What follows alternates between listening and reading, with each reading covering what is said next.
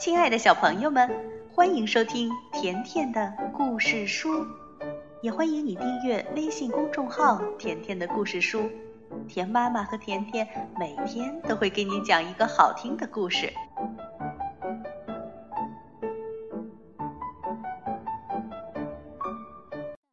亲爱的小朋友们，会唱歌的咖啡沫。上一次呢，甜妈咪给你讲到。卡斯佩尔逃出了大魔法师的城堡，去找仙女草。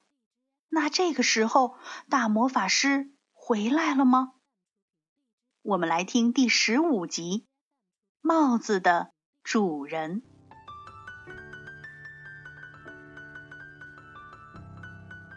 晚上快到八点半的时候，凶恶的大魔法师彼得罗西斯·茨瓦克曼。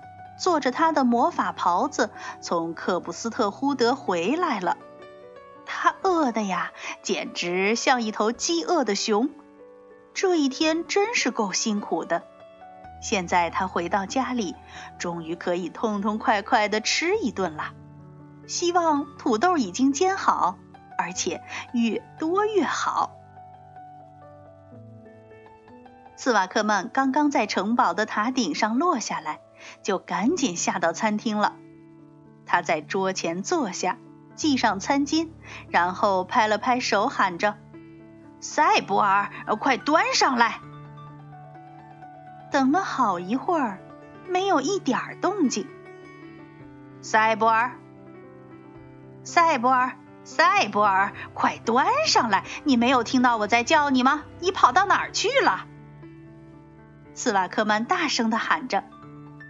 可是，跟刚才一样，还是没有一点动静。斯瓦克曼大骂起来：“你这个懒虫，等着瞧吧！让我教你怎么走路吗？我可受够了！”他打了个响指，变来了一条赶牛的鞭子，然后冲进厨房，骂道：“你这个该下油锅的恶魔，我要把你打个鼻青脸肿！”你的胆子也太大了！你还想让大魔法师茨瓦克曼等多久？滚过来，懒鬼！我要把你抽个稀巴烂，让你找不到北！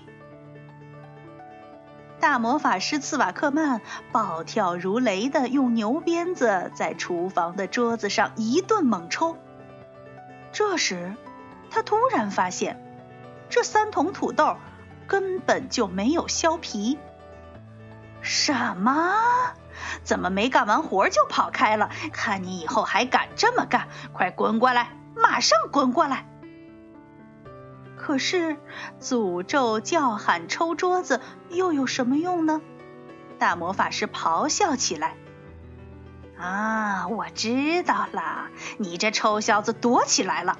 我会找到你的，我一定把你找出来。到那个时候，你就知道我的厉害了。”彼得罗西斯·茨瓦克曼又打了个响指，手中的赶牛鞭突然变成了烈火熊熊的火把。他高举着火把，在城堡里从东到西跑了个遍。他找遍了所有的厅堂和房间，他走下地窖，爬上天花板，每个角落，甚至是家具的下面、窗帘的后面，全都搜了一遍。可是。什么也没找到。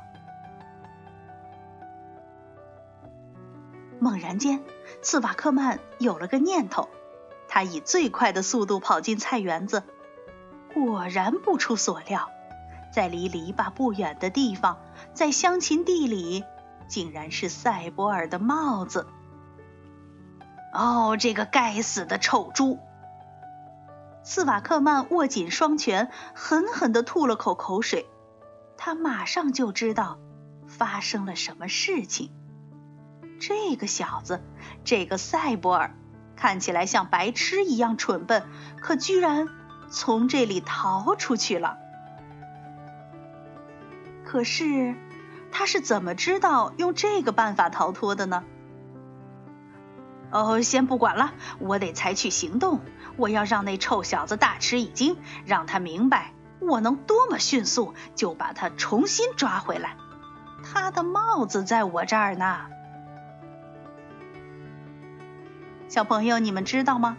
大魔法师彼得罗西斯·茨瓦克曼，只要有谁的衣物，就能毫不费力地把这个人变回来。说干就干！大魔法师大喝一声，把手中的火把扔到一边。他双手抓住赛博尔的帽子，冲进了他的书房。他伸手变出一支魔法粉笔，飞快地在地上画了个圈儿。然后又在魔圈中间画了很多相交在圆心的直线。我要让他见识一下我的本事。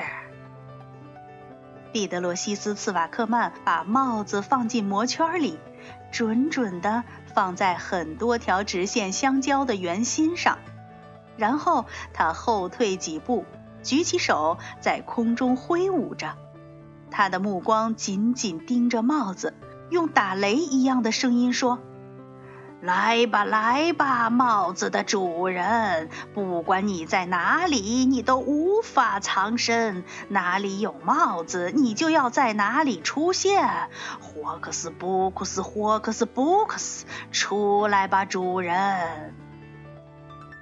大魔法师彼得罗西斯·茨瓦克曼的咒语刚刚念完。呼的一声巨响，茨瓦克曼书房的地板上腾起了一道耀眼的火光。在魔圈的中心点上，站着谁呢？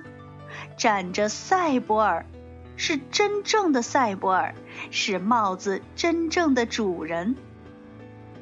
赛博尔的左手拎着一只黑色长筒皮靴，右手呢还拿着一把鞋刷。